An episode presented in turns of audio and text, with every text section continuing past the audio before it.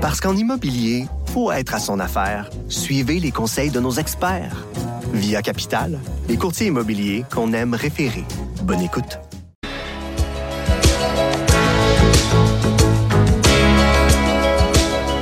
Solo de Pipo.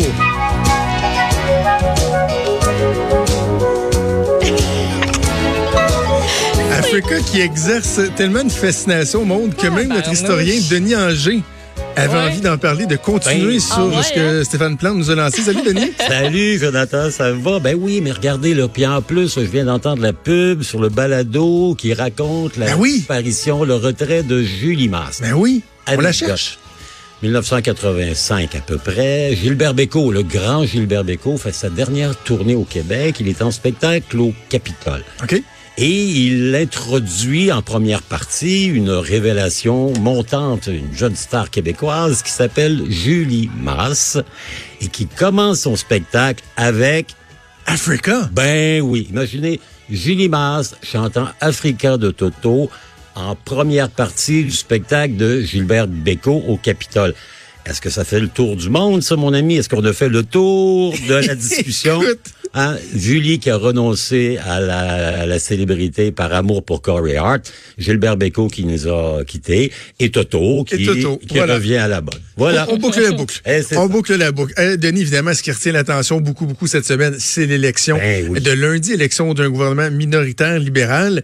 Et comme on se base sur l'actualité pour faire nos chroniques d'histoire, Ben, ça- ben, ça s'imposait parler des, euh, des épisodes de gouvernement minoritaire dans l'histoire du Canada. coalitions, les alliances, les ententes, euh, les ententes non écrites. euh, vous savez, c'est pas nouveau. Hein? euh, presque les deux tiers des derniers gouvernements du Canada depuis 20 ans ont été minoritaires. Paul Martin deux Hein? fois, Steve Harper deux fois. Euh, là, Trudeau est un peu comme son papa. hein. Son papa avait été élu, lui, en 68, avec la Trudeau-manie. Ben oui. On se souviendra ça, un gouvernement majoritaire. Ben, dans le cas de Pierre, comme dans celui de Justin, ça a duré un mandat, puisque quatre ans plus tard, Trudeau était mis en minorité, le père, et là, quatre ans plus tard, le fils. Faut dire que les alliances, gouvernements, coalitions, minorités, c'est quelque chose qui n'existait pas au début du Canada. En 1867 jusqu'en 1917, pendant 50 ans, ben, il y a deux partis. Les conservateurs de McDonald d'abord, ensuite les libéraux qui vont devenir ceux de Wilfrid Laurier. Et il faut attendre la Première Guerre mondiale pour que tu aies une première rupture, une espèce d'éclatement de ce duopole que qu'ont les libéraux et les conservateurs. C'est la guerre, c'est la crise de la conscription. En 1917, le Parti libéral de Laurier est déchiré. Les anglophones de l'Ouest veulent voter pour imposer la conscription. Laurier et les libéraux, les rouges traditionnels sont contre. Donc, il y aura une coalition à ce moment-là qu'on va appeler le gouvernement de l'Union. L'Union en guerre avec un premier ministre qui est le conservateur qui s'appelle Robert Borden. Si vous connaissez pas c'est qui Borden, trouvez-vous un vieux billet de 100 dollars. Ben oui. Hein, c'est le moustachu qui est dessus. Euh, donc Borden va s'allier avec l'aile plus conservatrice, plus impériale du Parti libéral. Ils vont former là vraiment un gouvernement de coalition. C'est le seul cas dans l'histoire canadienne où il y a une entente formelle. Après la guerre, as des membres de l'autre parti politique Exactement. qui vont carrément siéger Avec- sur le Conseil des ministres de l'autre parti. Exactement. Ils vont avoir des, le, le chef de cette mouvance libérale euh, contestataire. Il va devenir ministre dans le cabinet de Robert Borden. Donc là, vraiment, il y a une entente formelle, puis ils vont voter jusqu'en 21. Après la guerre, ça va pas très bien. Les conscrits reviennent, l'économie va mal, puisque une économie de guerre, c'est prospère, mais après, on fait quoi? On se convertit. Et là, les libéraux reprennent le pouvoir, mais ils sont minoritaires. Et ils ont comme chef le gars dont le visage est sur le billet du 50 dollars, l'incontournable William Lyon Mackenzie King. Mackenzie King qui va transcender la vie politique canadienne pendant 30 ans. Il va s'allier avec un parti qui s'appelle le Parti progressiste. Ça, ce sont des fermiers de l'Ouest, un peu l'ancêtre du NPD qui se rebellent contre les tarifs, c'est-à-dire les tarifs douaniers imposés par le Canada aux importations qui viennent d'ailleurs. Ils font élire 56 députés. Avec la pluralité des votes, les libéraux en ont moins que les conservateurs, mais 111 plus 56, ils ont la majorité. Ils vont gouverner pendant presque cinq ans, jusqu'en 1925. Et ça marche plutôt bien. Vous savez, quand il y a une alliance avec des gens qui viennent de l'Ouest, habituellement, ce sont des gens qui sont plus des socialisants, des sociodémocrates, les fermiers, les gens du Commonwealth, le CCF, mm. le NPD. Et lorsque ce sont les libéraux, on les tire vers la gauche, hein, on les pousse vers les mesures un peu plus progressistes. Ça a été le cas en 1921 et 1926. Ça va être le cas dans les autres épisodes de gouvernement minoritaire. Donc, ça se termine la minorité en 1926, nouvelle élection.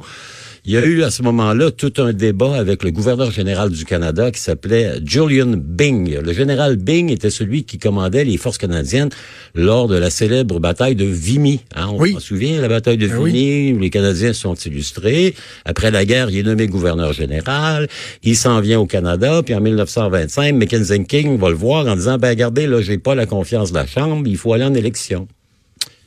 Euh, Bing dit non, non, non, non, non, non, oh. on va donner une chance au chef de la très honorable opposition à Sa Majesté, qui s'appelle Arthur Meehan, et il invite Meehan, on appelle ça le coup d'État de Bing, on l'accuse, ah lui, le gouverneur général, qui est un Anglais, de se mêler de la souveraineté canadienne. Mackenzie King va faire sa campagne là-dessus et il va battre Megan. Megan sera premier ministre pendant à peine une année en 1925 et Mackenzie King revient, puis il va rester jusqu'à sa retraite à peu près en 1948. Donc le coup d'État de Bing dans un gouvernement minoritaire, on s'en souvient un peu, Jonathan, lorsque Stephen Harper a fait un peu la même chose. On allait voir Madame, Madame Jean en disant, ben il faudrait proroger le mhm. Parlement, suspendre le Parlement de manière à éviter un vote de, de, de, de défiance Mm-hmm. de, non-confiance. Et c'est ce que Boris Johnson a tenté de faire il n'y a pas longtemps avec Sa Majesté Elisabeth. On continue. Donc là, on a des gouvernements qui sont euh, majoritaires. Hein. Il y a un gouvernement conservateur Bennett, les libéraux reviennent, Deuxième Guerre mondiale, et les libéraux, Mackenzie King, qui est le, roi des, des hommes de compromis, si c'est pas de compromission, ben, il prend l'habitude, lui, d'aller voler dans la plateforme électorale des gens du CCF, l'ancêtre du okay. néo-démocrate, tous les projets sociaux. Donc, euh, lui, il va dire, bah, garde l'assurance en chômage, une bonne idée, ça. Je vais l'apprendre, puis je vais l'introduire. 1944. Ah, ben oui, quand, les allocations pour les enfants, c'est bon, c'est bon, c'est bon. Il le prend, il l'introduit. Stable? Ben oui, stable. C'est la raison pour laquelle il était premier ministre plus longtemps que tout autre premier ministre de l'histoire canadienne. Euh, malgré le fait qu'il est un peu illuminé, un peu particulier dans ses décisions. Donc, il va systématiquement s'approvisionner dans les propositions des ancêtres des néo-démocrates, des sociodémocrates. Hein, la CCF, avec un gars à la tête qui s'appelait Tommy Douglas. Tommy Douglas, il est le père de l'assurance maladie. D'ailleurs, il y a eu un sondage il y a quelques années, un concours sur Radio-Canada où on voulait nommer le plus grand Canadien de tous les temps. Et Tommy Douglas a été nommé le plus grand Canadien de tous les temps parce qu'à l'époque, il a été premier ministre de la Saskatchewan et c'est lui qui a créé le premier régime public d'assurance maladie. T.C. Douglas. Donc, pas de pas d'alliance, pas de minorité. Il faut revenir à peu près à la fin 1957, fin des années 50, le gouvernement libéral y est fatigué, ils sont depuis trop longtemps. Le premier ministre s'appelle Louis Saint-Laurent, le mhm. comté de M. Deltel, Louis ben Saint-Laurent, premier ministre du, euh, du Canada, le deuxième Canadien français à devenir premier ministre. Euh, les conservateurs sont menés par un type qui s'appelle John Diefenbaker. On lui qui avait un français impeccable, c'est épouvantable. Mais enfin, Diefenbaker est élu minoritaire en 57, il revient en élection en 58, il est majoritaire. Début des années 60. Donc, Diefenbaker est épuisé, ça va pas bien, les conservateurs au pouvoir, ça roule pas fort, les libéraux ont un nouveau chef qui s'appelle Lester B. Pearson. Mm-hmm. Et là, ce sera les grandes années du fédéralisme de coopération. Pearson est élu minoritaire, renverse les conservateurs, et c'est la belle époque parce qu'il s'appuie sur M. Douglas, et à ce moment-là, on va avoir au Canada l'embryon du régime d'assurance maladie que l'on connaît aujourd'hui. La loi canadienne sur la santé, c'est un héritage de la contribution des néo-démocrates au gouvernement de Pearson. C'est ça qui va bien. Et il y a aussi le Québec qui va bien à l'époque. C'est la Révolution tranquille, c'est Jean Lesage, maître chez nous.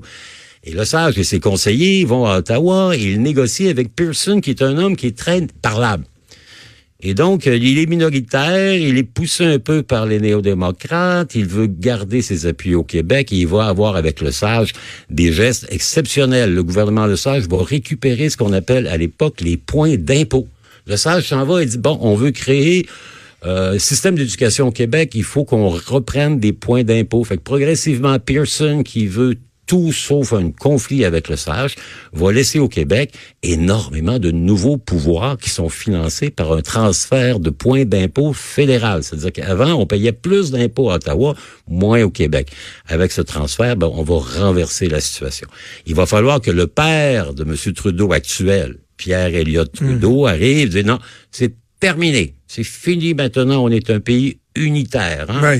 On connaît la je dirais, la, la haine profonde de Trudeau pour tout ce qui s'appelle les nationalismes, notamment au Québec, mais aussi ailleurs. Exactement. C'est un unitaire, lui. C'est un fédéraliste euh, dans tous les sens du terme, et il est l'homme des communautés, de la reconnaissance multiculturelle. Il va lancer le Canada comme aujourd'hui. Lui aussi, il va être minoritaire, et lui aussi, comme tous les bons premiers ministres libéraux, il va aller chercher l'appui des néo-démocrate avec un gars qui s'appelle David Lewis. Et là encore, ça va donner des mesures très progressistes. Deux choses dans le gouvernement de Trudeau minoritaire 72-74, la création de Petro-Canada. C'est d'ailleurs la raison pour laquelle l'Ouest canadien est tellement fâché après les libéraux depuis tellement longtemps ah, d'imposer une société d'État fédéral et l'indexation des allocations. Ça, c'est vraiment une mesure dont tous les retraités, les pères de famille se réjouissent depuis bien 40 ans. C'était des mesures qui étaient dans l'agenda des néo-démocrates. Prochaine étape, donc Trudeau, le gouvernement Mulroney, lui est majoritaire. Il va avoir la plus grande majorité de l'histoire de la Confédération canadienne lors de l'élection de 1984. Il va être le premier conservateur depuis très longtemps à balayer le Québec parce que les conservateurs depuis 1917, c'était le parti de la conscription. Mm-hmm. Donc lui, dans l'honneur et l'enthousiasme, on va réintégrer le Québec. Il va faire deux bons mandats majoritaires. Le premier sur l'honneur et l'enthousiasme, l'arrivée des Lucien Bouchard de ce monde. Le deuxième sur le libre-échange. Hein. Il y aura un conflit à ce moment-là avec Turner, qui est le chef mm-hmm. fédéral, et il va gagner son pari. Il y aura un deuxième gouvernement majoritaire conservateur. Après, évidemment, euh, Mulroney, l'échec de Lac-Mich, l'échec de Charlottetown, il va partir un peu euh, la queue entre les jambes, diraient les Anglais. Il est remplacé par Mme Campbell. Et on sait que les conservateurs sont tombés à rien, hein, plus rien. Ben il restait qui? Jean Charest. Et Elsie May. Ah, ben, oui, c'est ça. C'est là qui était au Nouveau-Brunswick. C'était ça, le grand parti de gouvernement conservateur. Et là, vous allez avoir une carte politique canadienne complètement éclatée. Là. Vous allez avoir l'arrivée de Preston Manning avec le Réforme. Vous avez le Bloc, évidemment, avec Lucien Bouchard. Euh, les conservateurs qui sont complètement démolis. Ce sont les grandes années de Jean Chrétien. Pendant deux mandats, il va être majoritaire sans problème. Laitue mayonnaise avec de l'extra bacon, il contrôle l'agenda. Elsie Wayne. Eh, oui. Elsie Wayne. Elsie Wayne. Et moi, j'avais et, et, M. Charret avait d'excellentes anecdotes euh, ah, oui, ah oui, sur qu'ils se sont ramassés juste, juste les deux. Ah, ça doit être un peu curieux parce que Charret est un homme extrêmement brillant, couvert, alors qu'elle, elle était une députée d'un coin perdu au Nouveau-Brunswick. Ça devait faire, comment dire, une drôle de drôle de ménage, hein, drôle de couple. Puis évidemment, ben, on est revenu avec ça, avec euh, Martin qui a été minoritaire deux fois, Harper minoritaire deux fois. Vous savez, dès le moment où vous avez plus que deux grands partis, la minorité, ça peut, ça peut survenir. Et là, on voit assez clairement que Trudeau fils est dans les chaussures de Trudeau père, donc il a une minorité de députés et de toute évidence, il va faire comme son papa, il va aller chercher l'appui des néo-démocrates. Euh, euh, rapidement, il nous reste une minute. De, de, de de l'énumération que tu fais, est-ce qu'on comprend que historiquement, les gouvernements minoritaires ont plutôt bien servi les Canadiens? Oui. Parce que les compromis ont amené à, des avancées. Euh, ils sont plus tolérants, ils sont moins euh, fendants, ils imposent moins. Vous savez, euh, Justin Trudeau, aujourd'hui, il doit composer avec le Bloc qui est devenu une puissance au Québec. Il doit aussi composer avec le fait que, vous savez, dans le temps, on disait que le ciel est rouge, euh, le ciel est bleu et l'enfer est rouge. Là, le Québec, euh, c'est bleu, puis l'est, l'ouest du Canada, c'est vraiment bleu. Hein. Il n'y a pas beaucoup de rouge là-bas. Donc, il n'y aura pas le choix, il va falloir, mais il va tirer sur sa gauche par les néo-démocrates qui vont monnayer leur appui à la pièce par pièce. Si c'est pas eux, le bloc, euh, mais euh, ça fait des gens plus humbles et ça fait des gens qui sont plus à l'écoute.